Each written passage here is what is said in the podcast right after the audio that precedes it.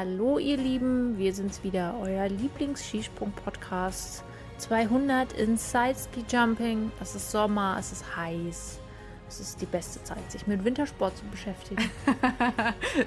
das stimmt. Da wird einem wenigstens in Gedanken kalt. Nehmt euch ein Eis, lehnt euch zurück. Es warten drei besondere Folgen auf euch. Oh yes. Ähm, genau, ich habe es schon vorweggenommen. Es geht nämlich heute und nicht nur heute, sondern auch in den kommenden Wochen um das Skispringen ähm, Deutschlands. Ja, Ja. um es mal auf den Punkt zu bringen. Also wir haben ja in der letzten, oder in, in jetzt seit wir hier für euch da sind, haben wir schon viele Nationen ähm, behandelt und äh, das hat euch immer alles sehr viel Spaß gemacht und ähm, Daher haben wir uns heute gedacht, oder eben jetzt vor kurzem gedacht, wir wollen euch das Skispringen der Bundesrepublik Deutschland und der DDR näher bringen. Ähm, und weil wir das natürlich sehr ausführlich tun möchten, es gibt nämlich einiges zu erzählen, werden wir das Ganze nicht nur in eine Folge quetschen, sondern in drei. Also in den nächsten Wochen könnt ihr euch äh, darauf freuen, dass ihr euch, dass wir euch da ganz viele spannende Geschichten erzählen werden. Das wird eine Reihe, die äh, wir auch weiterführen können. Also vielleicht machen wir das auch in anderen, ähm, bei anderen Themen einfach mal eine ganze Themenreihe, wie wir es jetzt auch bei äh, Deutschland machen, weil manche Sachen müssen halt bei mehr, in mehreren Folgen äh, erzählt werden. Also da freue Ja. ich mich schon drauf. Das wird cool. Genau. Und ähm, gleich mal vorweggenommen, ähm, das Ganze wird jetzt sich um die Herren drehen. Also wir haben gesagt, wir werden dann den Damen eine eigene Folge widmen, Ja. ähm, um sie nicht einfach nur so als Anhängsel mit dran zu hängen, sondern das soll natürlich dann auch eine eigene Geschichte für sich ergeben. Deswegen ähm, fehlen die jetzt an dieser Stelle und bekommen dann im Anschluss eine eigene Folge. Oh ja. Genau.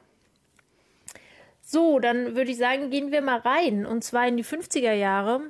Also sprich, wir be äh, befinden uns äh, in der Nachkriegszeit. Hat einfach den Hintergrund, dass in der Zeit davor, wir haben es ja jetzt in ganz vielen verschiedenen Folgen auch immer wieder thematisiert, ähm, es sich, ja, wie soll ich sagen, von den Nationen her schon so ein bisschen übergreifend war und verschwommen hat. Also wenn man sich zum Beispiel die deutschen Meister der vor dem Krieg anschaut oder in dieser Zeit, ähm, wird man feststellen, dass ganz viele deutsche Meister Norweger waren. Also da gab es einfach diese ganze Spezifikation noch nicht. Insofern ähm, starten wir dann in den 50er Jahren durch. Da ging es nämlich schon richtig rund und zwar mit ähm, ja, wie soll ich sagen? Also es sind quasi parallel zwei Dinge an zwei verschiedenen Orten passiert, die das Skispringen bis heute prägen.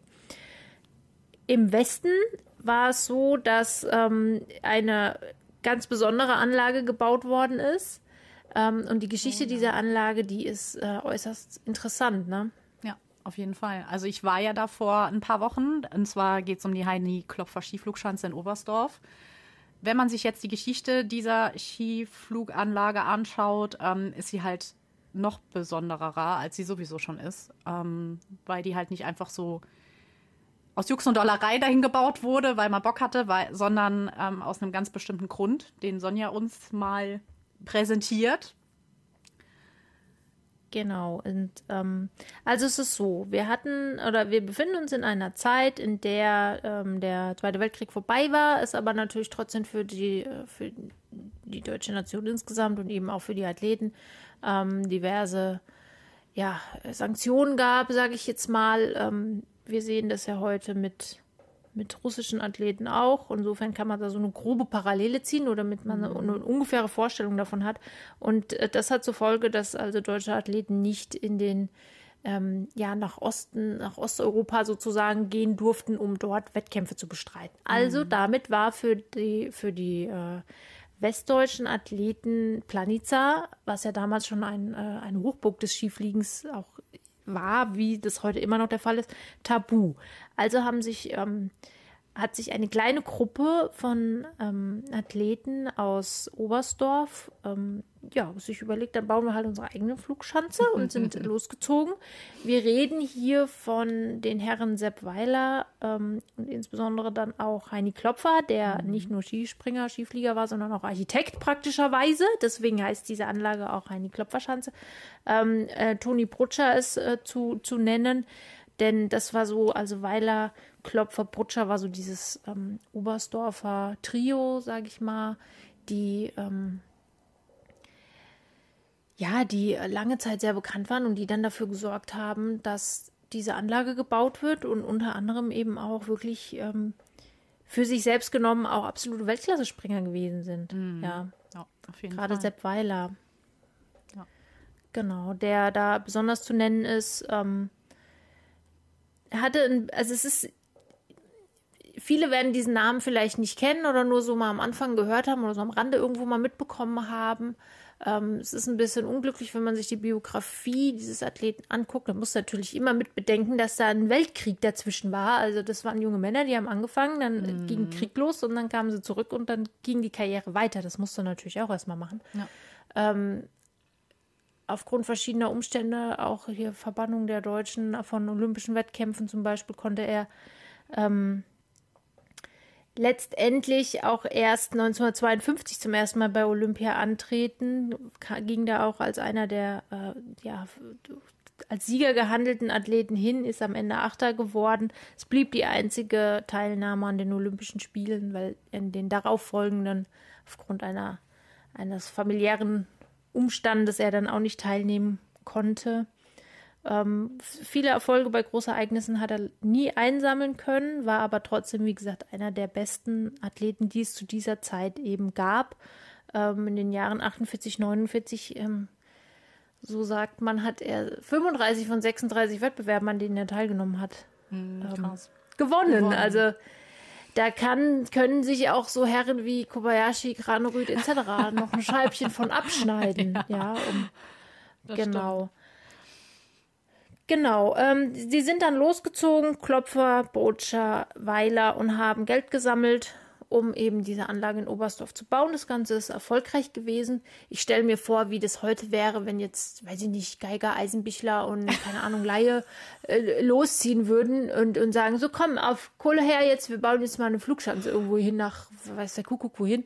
ähm, das, wie kurios eigentlich. Ja, auf jeden Fall. Also Karl wäre ja dann bestimmt als äh, Studierter, was auch immer, äh, hätte er dann die, den Architekten geben können, dann wäre es eine Karl Geiger Skiflugschanze mhm. geworden oder keine Ahnung was. Aber kann man sich halt überhaupt nicht vorstellen. Vor allem, dass äh, solche sportlichen Athleten einfach dann halt auch noch die Gabe haben, Architekt zu sein und so eine Schanze dahin zu stellen, mit weniger, ähm, wie soll ich sagen, materiellen Errungenschaften, sage ich mal so. Die haben das ja aus Holz gebaut und aus Lehm und ach, keine Ahnung was. Und haben da einfach eine Schanze hingebaut, wo Leute runtergesprungen sind. Krieg das mal heute hin. Ich meine, heute hast du noch mehr Möglichkeiten, aber krass ja. einfach, was die rückblickend einfach geleistet haben und was sie da auch für die Skisprunggeschichte, auch die deutsche Skisprunggeschichte einfach gemacht haben. Das ist ja. Wahnsinn. Ähm, das, das ist auch, ähm, das ist auch der Wahnsinn, vor allen Dingen, wenn man auch bedenkt, wir haben ja heute, wenn wir heute Athleten angucken, dann sind das immer Profisportler. Ja, ja das muss man einfach sagen. So, das war ja damals nicht der Fall, sondern ähm, ja, wie gesagt, äh, Heini Klopfer war Architekt, der, die haben ja gearbeitet auch als Leute einfach ja. ganz normal und haben ja. das dann nebenbei gemacht und sind dann ja auch äh, hier Klassiker mit äh, Pudelmütze und, und irgendwie Knickerbockerhose da runtergesprungen. Also auch nicht dieses, das ist was ganz anderes, ja. Also ich finde es immer noch sehr, sehr interessant, sich damit zu befassen. Also wenn ihr Bock habt, lest euch da ruhig mal ein und schaut euch auch mal alle Bilder davon an, weil es ist einfach unheimlich krass, was da passiert ist. Ähm, wir reden ja auch von einer Zeit, in der es ja zum Beispiel auch noch gar nicht die die Vier-Schanzentournee gab. Ne? Also genau, ja. so, es ist echt lange her alles. Ähm, und wenn dann wurde auch nur und wenn dann wurde auch nur im Winter gesprungen. Ne? Also ja, ja, genau. Es war ja wirklich nur, was hast du im Sommer gemacht? Also sind sie im Sommer arbeiten ja. gegangen und haben dann halt Geld verdient für, weil im Winter genau. sind dann wieder Wettkämpfe gewesen. Also das auch nochmal so, das, die haben halt im Sommer ja. ihr normales Leben geführt, weil wo, wo sollten sie denn springen? war ja keine Möglichkeit genau. da. So ist es. Äh, wir hatten 1950 wurde diese Anlage dann eingeweiht und natürlich, wie es auch nicht anders zu erwarten war, hat Sepp Weiler auch gleich mal einen Weltrekord hingestellt mit 127 Metern. Ist heute 127 Meter, ja, so, aber das war, damals war das echt äh, monströs, das ja. zu, zu, machen. Ähm, später dann sogar nochmal auf ein paar Tage später auf 133 Meter das Ganze nach oben korrigiert. Ähm, diese ganze Situation, dieser Bau, dieser, diese Einweihung, diese ganze Geschichte hat natürlich das Skispringen in Deutschland überhaupt erstmal wirklich populär gemacht, ja. Mhm. Ähm, also auch äh, in einem größeren Stil, medial sozusagen. Also medial, was es halt damals gab, ist natürlich nicht mit heute vergleichbar. Ja. Aber es war halt nochmal eine andere Attraktion. Man hat, wir haben ja schon in anderen Folgen ja. darüber gesprochen, dass es Skispringen früher als sehr große Attraktion gesehen wurde. Nicht unbedingt ja. als die Sportart schlechthin, sondern man hat halt Leuten beim Springen zugesehen. Man wollte äh, Show, man wollte unterhalten werden sozusagen und dann eine Chance hinzustellen, wo man damals noch keine Ahnung unter 100 Meter gesprungen ist, plötzlich kann man 120, 130 Meter springen, war halt für die Leute auch wieder eine Riesenattraktion, wo die Leute auch hingegangen ja. sind und das ist letztendlich ähm, perfekt für diese Sportart gewesen, die halt noch populärer zu machen, indem man halt den Leuten noch mehr Attraktion bringt. Genau den Zug haben sie dann auch weitergeführt. Also insgesamt wurde dann ja, es ist äh, 1953, also kurze Zeit später, ähm, ist ja die erste Vier-Schanzentournee dann auch ähm, ins Leben gerufen worden oder überhaupt diese Wettkampfserie Vier-Schanzentournee. Ähm, Sepp Weiler wurde damals auch Fünfter, also auch hier nochmal zu sehen, dass, das, dass wir hier wirklich über Leute reden, die ganz weit vorne mit dabei waren. Hm. also es gab noch keinen Weltcup, es gab keine Vierschanzentournee. Es, also das ist eine ganz andere Zeit als das, was wir heute kennen. Das muss man sich immer vor Augen führen, ja. ja. Äh, mit welcher Leidenschaft da auch dran gegangen wurde, zu sagen, ich will das jetzt und ich baue jetzt, wir bauen jetzt eine Schanze. Das ist wirklich irre. Ja. Ähm, Genau, gleiches ist mit Toni Brutscher. Diesen Mann muss man auch nochmal ganz separat erwähnen, denn auch die persönlichen, ähm, den persönlichen Rucksack sozusagen, den jeder mitgebracht hat, der war natürlich viel, viel schwerer als das, was wir heute kennen. Ähm, Toni Brutscher äh, wurde im Krieg damals sehr schwer verletzt. Äh, man hat ihm gesagt, er wäre gelähmt, er würde für immer gelähmt bleiben. Und er hat gesagt, nein, sehe ich nicht ein oder dem beuge ich mich nicht einfach so. Mhm. Und hat sich dann zurückgekämpft und ist dann also äh, schon 1946 zum ersten Mal wieder von der Schanze gesprungen. Wow. Also auch das ist natürlich immens, was man da auch ähm, ja, an Leistung anerkennen muss. Auf jeden Fall.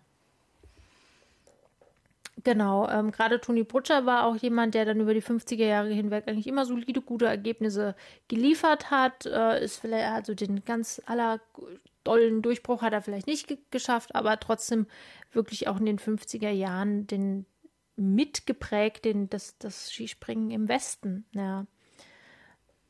Gleichzeitig hatten wir dann in der in dem Ostteil ähm, des Landes ähm, andere Pioniere, ja. möchte ich mal sagen, ja. die ähm, für ihren Teil oder auch einen gewaltigen Teil dazu beigetragen haben, dass das Skispringen so ist, wie es heute immer noch ist und fast noch ein bisschen mehr so vom Gefühl, wie ich finde. Ähm, und da ist ein Name zu nennen, wir haben ihn schon mal genannt. Mhm. Da, ich weiß jetzt nicht mehr ganz genau, in welchem Kontext. Wir haben ihn schon mal genannt, aber ja, ach, stimmt, ja, ganz ja. genau. Ähm, und jetzt nochmal, weil einfach diese Leistung so groß ist, dass ihr jetzt wirklich jetzt äh, diesen Namen müsst ihr euch merken und huldigen. Und zwar ist das ähm, Hans Renner. Ja, genau. Der nämlich das Mattenspringen letztendlich auch ins Leben gerufen hat. Also es möglich gemacht hat, dass man auch im Sommer springen kann. Haben wir schon in unserer ja. Sommerskispringen-Folge drüber gesprochen. Das aber jetzt nochmal in dem Kontext zu hören, macht das Ganze halt noch krasser, weil ähm, er nicht nur der Erfinder dieser Mattenspringen war, sondern er war selbst auch äh, Athlet, war ja nachher auch Trainer und so weiter. Also ähm, aber auf Seite der DDR letztendlich. Also man hat wirklich zwei Seiten, zwei deutsche Teile gehabt, aus dem jetzt letztendlich super viel rausgekommen ist, was für heutzutage Skispringen so, so wichtig ist. Und ja. nicht nur Norwegen ist ein Pionier der Skisprunggeschichte, ja. sondern auch deutsche oder DDR-Menschen ähm, haben richtig, richtig viel dazu beigetragen. Ja, und gerade er ähm, insbesondere nochmal ja. Es ist eine sehr kuriose Geschichte, wie ich finde, denn ähm, wir reden über jemanden, der mit Anfang 30 ähm, selbst dann, also er war ja selber Skispringer, er hat dann äh, aufgehört, also es, es ist jetzt auch nicht ein bahnbrechend erfolgreicher Einzelathlet gewesen, wie das ja seltsamerweise bei den allermeisten äh, Trainern der Fall ist. Die waren alle so mittelmäßige Skispringer, ehrlich gesagt, ja. ja. Genau. Und, ähm, und aber sind mordsmäßige Trainer geworden. Das sieht man ja immer wieder, ja. In, also auch nationenübergreifend, nicht nur was Deutschland angeht. Ähm, und so war es eben auch. Er hat quasi mit dem Karriereende wurde er praktisch direkt zum Nationaltrainer berufen der DDR, was ja auch irgendwie kurios ist, ja. Mhm. Und hat dann äh, die Leute trainiert, mit denen er quasi jetzt in Anführungsstrichen zwei Wochen früher noch gesprungen ist als Athlet. Das ist auch merkwürdige Dynamik irgendwie. Ja. Ähm, hat das gemacht, ist dann ein Jahr später mit seiner Mannschaft ähm, nach Falun gegangen zur Weltmeisterschaft. Das war voll der Reinfall. Mhm. Ja. Ähm, also das ging voll in die Hose, diese ganze Angelegenheit. Und ja, die Schnelllebigkeit des, der heutigen Zeit würde vielleicht bedingen, dass man gesagt hätte, ah, das ist vielleicht nicht der richtige Mann, wir müssen da ja. äh, jemand Neues suchen. Ähm, er hat sich aber gedacht, das kann so nicht sein. Mhm. Es muss jetzt irgendeine gravierende Änderung passieren und hat dann ähm,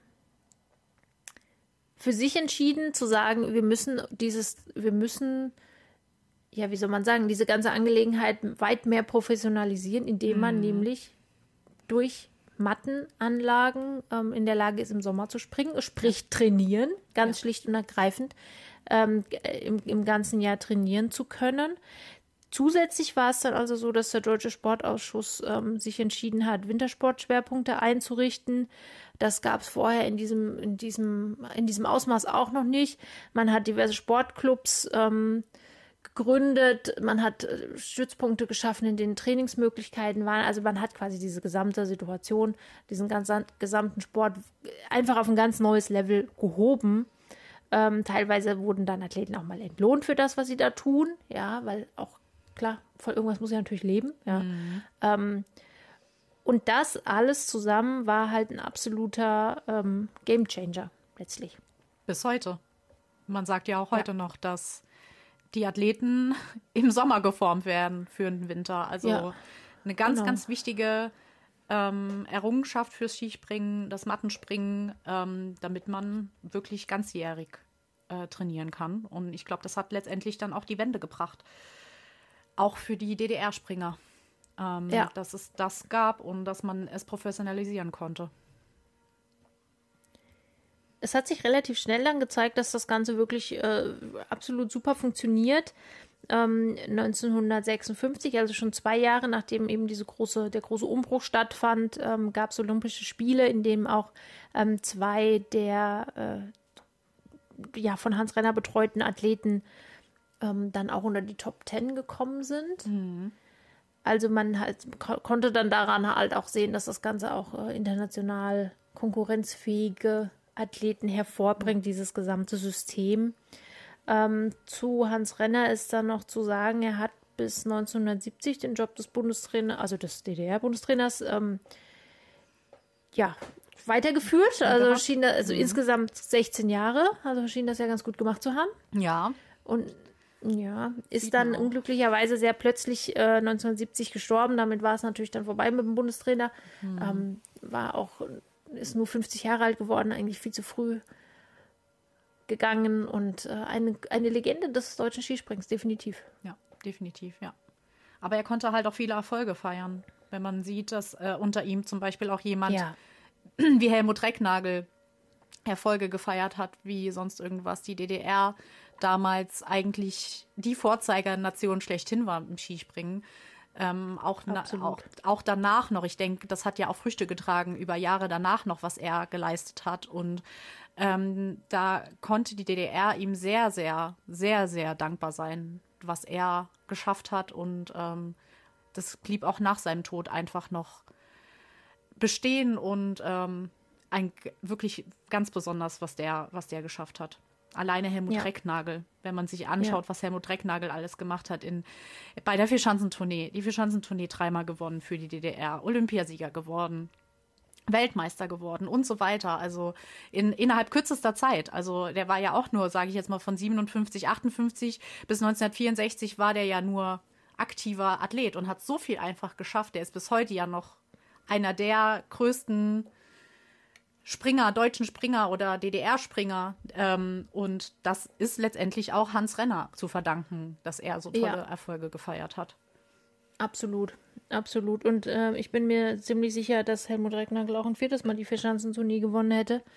ähm, wenn da nicht diese komische Geschichte mit diesem Flaggenstreik dazwischen gekommen wäre, ja. äh, was dazu geführt hat, dass die ähm, Athleten, also dass halt die ja, DDR-Athleten nicht teilnehmen durften und dann dementsprechend logischerweise auch keinen Sieg hat einfahren können. Aber er war zu dieser Zeit der absolut beste ähm, Skispringer, den man sich vorstellen konnte und ja. hat auch viele ähm, große Erfolge gefeiert, die auch in die Geschichte eingegangen sind. Also 1957 zum Beispiel als erste auf dem Holmenkollen, ähm, also als erster Nicht-Skandinavier den Sieg auf dem Holmenkollen zu feiern, der ja zu diesem Zeitpunkt, genau wie es heute auch immer noch der Fall ist, ähm, einen, einen wahnsinnigen Stellenwert fürs Skispringen insgesamt hat. Genau. Ja, also Norwegen, das Mutterland des, ähm, des Skispringens, der Holmenkollen, der zentrale Punkt. Also es ist der heilige Gral dieser Sportart. Mhm. Und äh, Regnagel selbst sagt, dass das auch sein wichtigster Sieg war in der mhm. Karriere. Mhm. Ja. Ähm, und er hat wirklich einen Haufen Siege hinterher noch eingefahren, einen Haufen Medaillen mit nach Hause geschleppt und so weiter. Aber das war auch für ihn das, das Bedeutendste. Und äh, auch da, aber auch bei Olympia 1960 in, in Squaw Valley war er der erste Nicht-Skandinavier, der Olympiasieger wurde. Auch da hat er letztendlich das Ruder rumgerissen und äh, war auch der erste Nicht-Skandinavier, der da gewonnen hat. Also er hat viele Meilensteine gehabt in seinem Leben und ja. war auch dadurch auch da wieder, weil er der erste Athlet sozusagen war, der im Sommer gesprungen ist, im Sommer trainiert hat, war er für viele ein Riesenvorbild einfach, weil man da gesehen ja. hat, guck dir an, was der macht, müssen wir nachmachen, los. Heutzutage ja. würde man den Influencer nennen, ne? aber ähm, er, hat, er hat viele inspiriert und, und viele auch ähm, geinfluenced damit, dass sie auch im Sommer dann gesprungen sind. Also auch er als Athlet ist immer ein Vor es sind immer Vorbilder und auch für andere Athleten und ähm, ich denke, er hat da auch viel zu beigetragen, ähm, dass sich Fall. das dann Wandel äh, stattgefunden hat. Ja, auf jeden Fall. Gerade, ich meine, man muss sich das überlegen, dreimal hintereinander die Verschanzenturnier zu gewinnen. Ja. Also ja. das war ja damals nicht leichter, als es heute ist, ne? Ja. Und ähm, was für eine, was für eine immense Leistung das, ähm, das einfach war. Und wenn man das halt jetzt auch, sorry, ja, wenn man das jetzt auch mit den mit den deutschen Springern vergleicht ähm, zu der Zeit, sieht man auch, was für ein, eine Riesenerrungenschaft das Mattenspringen und so weiter in der DDR war, weil die Deutschen konnten zu der Zeit nicht so wirklich mithalten. Zum Beispiel die Westdeutschen, genau. Die Westdeutschen, ja, genau. Ähm, Max Beugert ist das beste Beispiel. Oberstdorfer hat auch in Oberstdorf gewonnen. Wird ja heute noch gesagt, ach ja, so und so viele Jahre nach Max Beugert und so weiter. Ähm, ähm, hat dann 1959, 60 die Verschanzentournee gewonnen. Ähm, und ja, war aber dann halt auch, das war ja das mit dem mit dem Flaggenstreit letztendlich. Das war das eine Jahr, wo dann die DDR-Springer nicht mitspringen konnten ja, wenn man jetzt böse ist, kann man sagen, ja, er hat es halt geschafft, weil viele der ostdeutschen und auch osteuropäischen Nationen nicht dabei waren, hat das gewonnen.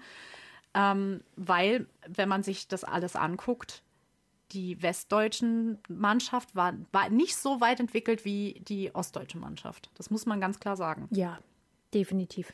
Also das muss man wirklich ganz neidlos anerkennen, dass das so ist, denn wir haben ja nicht nur ähm, im, im Osten nicht nur mit Helmut Recknagel einen gehabt, der ähm, ja bis heute einer der erfolgreichsten überhaupt ist, sondern es gab ja noch auch andere Namen, die ähm, gerade Harry Glass beispielsweise, ja. die durchaus auch wirklich wahnsinnige Erfolge gefeiert haben. Ja. Ähm, auch danach. Ein bisschen, ja, ja, ein bisschen vor, oder es ist, es spielt sich alles so in diesem gleichen Zeitraum ab, also so Mitte der 50er, Ende der 50er Jahre. Ähm, Meister geworden, damals DDR-Meister geworden. Dahinter kam dann schon der junge Helmut Recknagel, also der hat sich ja dann äh, so ein bisschen die Mannschaft reingedrückt, äh, in der schon Athleten waren, die zusammen mit Hans Renner ähm, und beispielsweise auch Werner Lesser ähm, schon wirklich ganz weit vorne waren und auch auf jeden Fall absolut erfolgreich gewesen sind, ja. Und es ging ja nahtlos weiter. Nach Helmut Recknagel war es Dieter Neuendorf, der auch 65, 66 dann die Vierschanzentournee mit drei Siegen gewonnen hat. Dann hat man Horst Queck, Rainer Schmidt. Also es sind viele, auch ähm, Hans-Georg Aschenbach, auf den wir auch jetzt noch mal näher eingehen. Ähm, das sind Namen gewesen in der DDR, die auch ganz, ganz große Erfolge gefeiert haben. Wo, wobei man dann halt, wenn man auf die westdeutsche Seite gesehen hat, da niemand aufgetaucht ist letztendlich, was sehr, sehr schade ist. Yeah. Ähm, und ich glaube, das, das zeigt halt auch, dass das, was ähm, Hans Renner gemacht hat, einfach sehr, sehr wichtig war und die DDR-Springer Pioniere in ihrem, in dem waren, was sie gemacht haben, einfach. Und das muss man neidlos anerkennen. Absolut, absolut. Ähm, wie du schon gesagt hast, Hans-Georg Aschenbach, der dann in den 70er Jahren dazu kam, ähm, das ist natürlich jemand, der auch weit über das Skispringen hinaus bekannt wurde. Mhm. Ähm, wenn man seine Statistik sich betrachtet, ähm, dann ist er auch erstmal da und denkst, alter Vater. Also äh, innerhalb von äh, fünf Jahren, sechs Jahren, ähm, alle möglichen, also jedes Mal Gold Alles. abgeräumt bei den DDR-Meisterschaften, ja, ähm, Skiflugweltmeister geworden, ähm, bei den Skisprungweltmeisterschaften Gold abgeräumt. Ähm, es gab ja vor, bevor der Weltcup eingeführt wurde, das war 1979, meine ich, ähm, gab es ja quasi als ja, um so die Weltbesten zu, zu sortieren, in Anführungsstrichen, gab es ja die Weltrangliste. Das heißt, er hat also dann in zwei Jahre in Folge war, hat er die Weltrangliste des Skisprings angeführt. Er hat die Bestandsturnier gewonnen, Olympia, bla. Also man kann wirklich dessen Haufen äh, aufzählen, was Hans-Georg Aschenbach ähm, geleistet hat, sportlich. Mhm. Ähm, was über das hinausging, ähm, ist eine Sache, die dann kurz vor der Wende passiert ist. Er ist nämlich damals 1988 ähm, geflohen aus dem, aus dem Osten ähm, ist, beziehungsweise war dann in, in Hinterzarten für ein, für ein Sommerspringen und ist einfach nicht mehr zurück. Ja, gibt es ja ganz oft diese, diese Geschichten, wie Leute dann von dem, vom Osten in den Westen gekommen sind.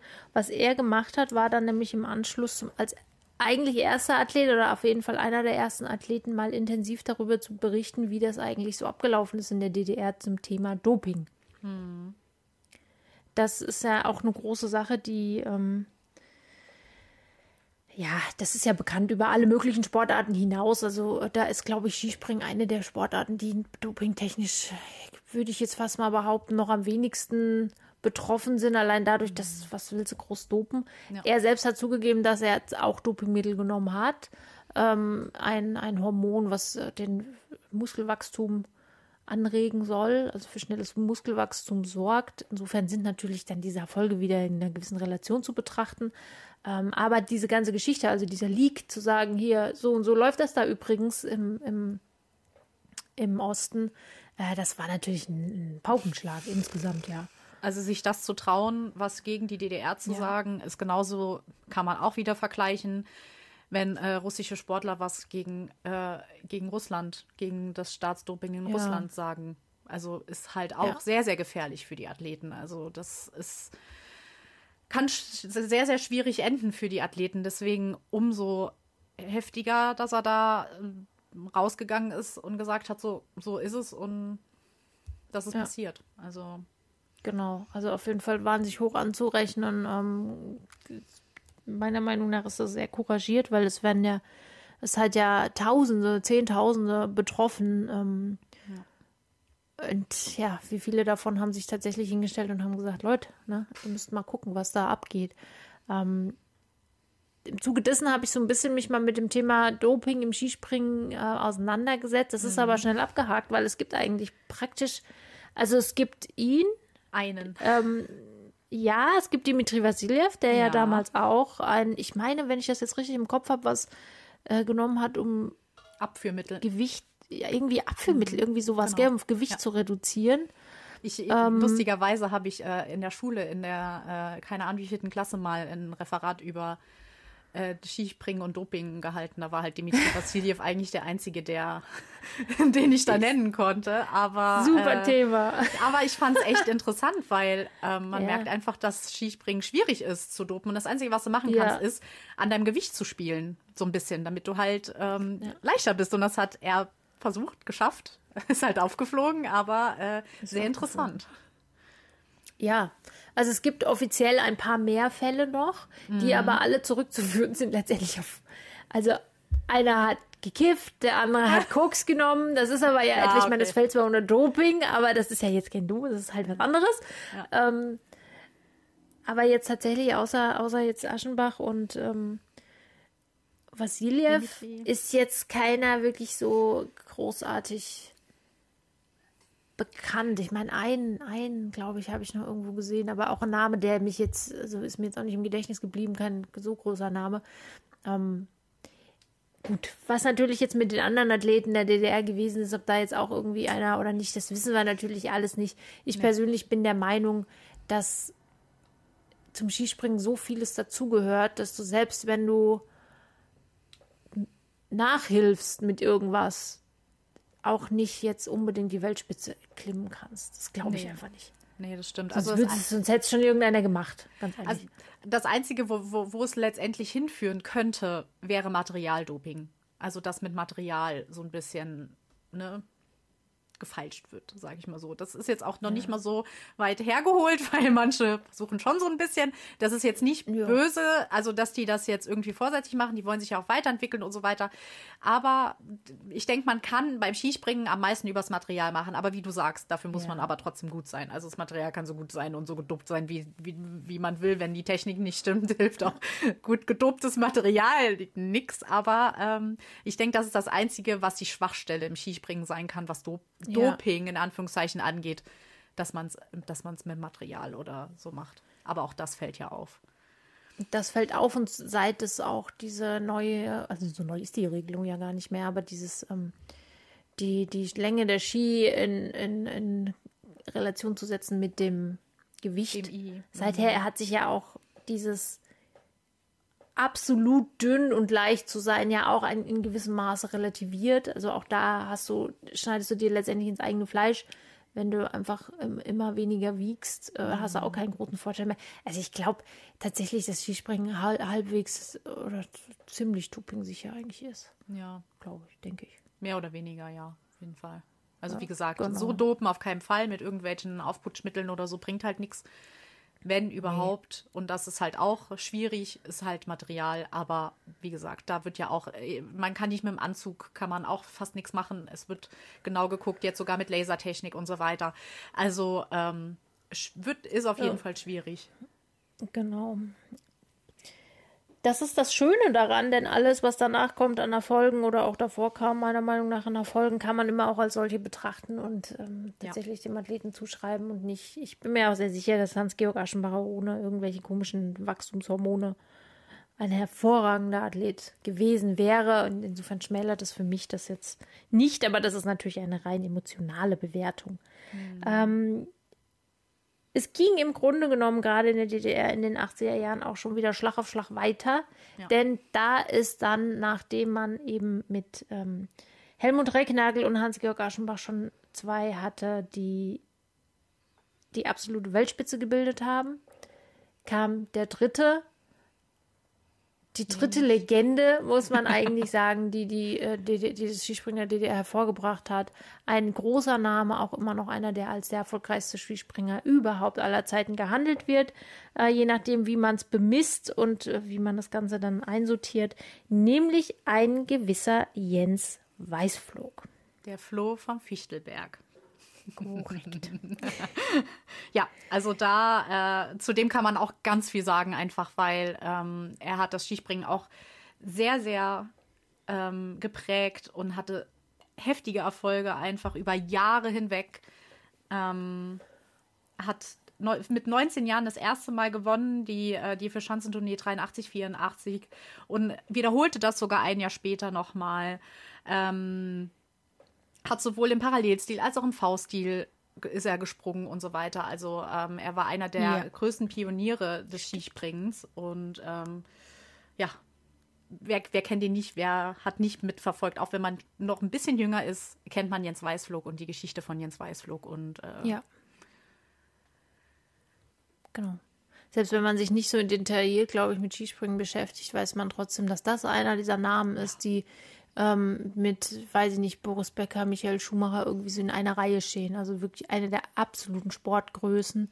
Ja. Ähm, das Interessante dieser Ära, da bin ich manchmal ein bisschen traurig drum, dass ich nicht vielleicht doch zehn Jahre älter bin, ähm, aber auch nur in dem Hinblick, denn es ist ja nicht nur Jens Weißflug gewesen, sondern es war ja quasi, er hat sich ja einen, einen Dauerkonkurrenzkampf geliefert mit ähm, dem anderen großen, größten Skispringer, den es je gab, nämlich mit Martin kennen. Mhm. Ähm, und diesen Battle der Giganten, das glaube ich, hätte ich schon irgendwie gerne mal so live mitgekriegt. Ja, auf jeden Fall. Was man auch noch zu Jens Weißflug sagen kann, ist, äh, er war einer von den fünf, oder er ist einer der fünf Springer, die bei den vier wichtigsten Wettbewerben gewonnen haben. Also Vierschanzentournee, Olympia, WM und Gesamtweltcup. Und das innerhalb kürzester Zeit, denn es war in der Saison 83, 84. Äh, Muss man sich mal reinziehen. Damals war ja. es ja auch noch so, dass wenn man Olympiasieger geworden ist, auch Weltmeister geworden ist. Deswegen war das noch mal ein bisschen. Aber egal, egal. Trotzdem, trotzdem. steht ja trotzdem im Geschichtsbuch genau. so drin. Ja, ne? genau. genau. Ähm, vor allen Dingen, was ja auch absolut kurios ist und, und absolut auch nochmal diese Weltklasse dieser Person zeigt, ist, dass er ja im, im Abstand von über zehn Jahren jeweils die Vierschanzentournee gewonnen hat. Ja. Das muss man ja mal, das muss man sich ja mal reinziehen, wie das, also. Wie lange, ne? Der Hammer, ja. Mhm. So lange Welt, in der Weltspitze zu sein, ohne große Einbrüche zu haben, ohne große Verletzungen ja. zu haben und so weiter. Ja. Ähm, und dann halt auch noch über die Wände hinaus das Ganze noch weiter zu halten. Also pff, heftig. Ja. Also das ist schon, ähm, das ist wirklich eine Riesenleistung und er trägt also nicht zu, nicht äh, zu Unrecht den, den Titel oder ein, einer, als einer der äh, von wenigen Athleten den Titel bester Skispringer aller Zeiten. Ja. Ähm, ich glaube, da kann man sich auch darauf einigen, dass das zumindest für alle irgendwie in die Top 3 reingehört, definitiv. Weil das musst du auch erstmal nachmachen. Und ich bin fast der Meinung, dass das heutzutage eigentlich kaum mehr möglich ist, das so nee. zu wiederholen. Das kann ich mir nicht vorstellen. Man sieht es ja alleine schon daran, dass er immer noch unter die auf Platz 6 der besten Skispringer aller Zeiten ist.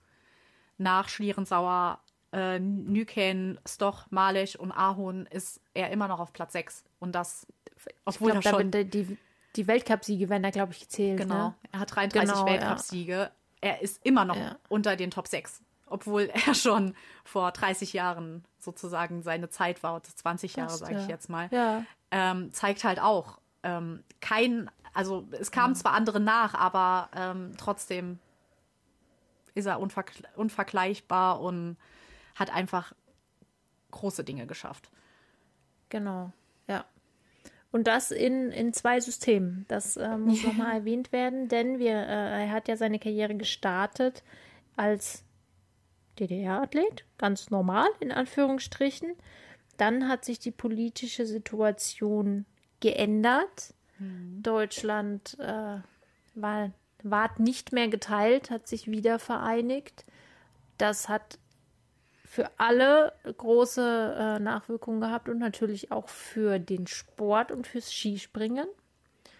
Und an diesem Punkt, an, an der, einer der Hochzeiten des Jens Weißflog, ähm, beenden wir diese Folge jetzt und äh, hoffen, dass ihr bei der nächsten Folge wieder dabei seid, wenn es nämlich weitergeht mit allem, was nach der Wende passiert ist, wie sich das Skispringen dahingehend entwickelt hat. Ähm, und ähm, ja, liebe Anna, das war doch schon mal sehr das spannend. Das war's. Wow. Also, das ist echt vollgepackt. Gut, dass wir drei Folgen machen. damit auch wirklich, Fall. damit auch wirklich jeder genannt wird. Also es ist ganz, ganz wichtig, keinen auszulassen, der wirklich viel fürs deutsche Skispringen getan hat, auch fürs generelle Skispringen. Und Ihr werdet sehen, in den nächsten Teilen geht es weiter mit ganz, ganz großen Namen und wir freuen uns sehr drauf, euch diese Namen zu nennen und die Geschichten dazu zu erzählen. Und wir hoffen sehr, dass ihr beim nächsten Teil auch einschaltet. Genau. Bis dann. Bis dann. Schatz, ich bin neu verliebt. Was? Da drüben. Das ist er. Aber das ist ein Auto. Ja, eben. Mit ihm habe ich alles richtig gemacht. Wunschauto einfach kaufen, verkaufen oder leasen. Bei Autoscout24. Alles richtig gemacht. Wie baut man eine harmonische Beziehung zu seinem Hund auf? Puh, gar nicht so leicht. Und deshalb frage ich nach, wie es anderen Hundeeltern gelingt, beziehungsweise wie die daran arbeiten. Bei Iswas Dog reden wir dann drüber. Alle 14 Tage neu mit mir, Malte Asmus und unserer Expertin für eine harmonische Mensch-Hund-Beziehung, Melanie Lippisch. Iswas Dog mit Malte Asmus. Überall, wo es Podcasts gibt.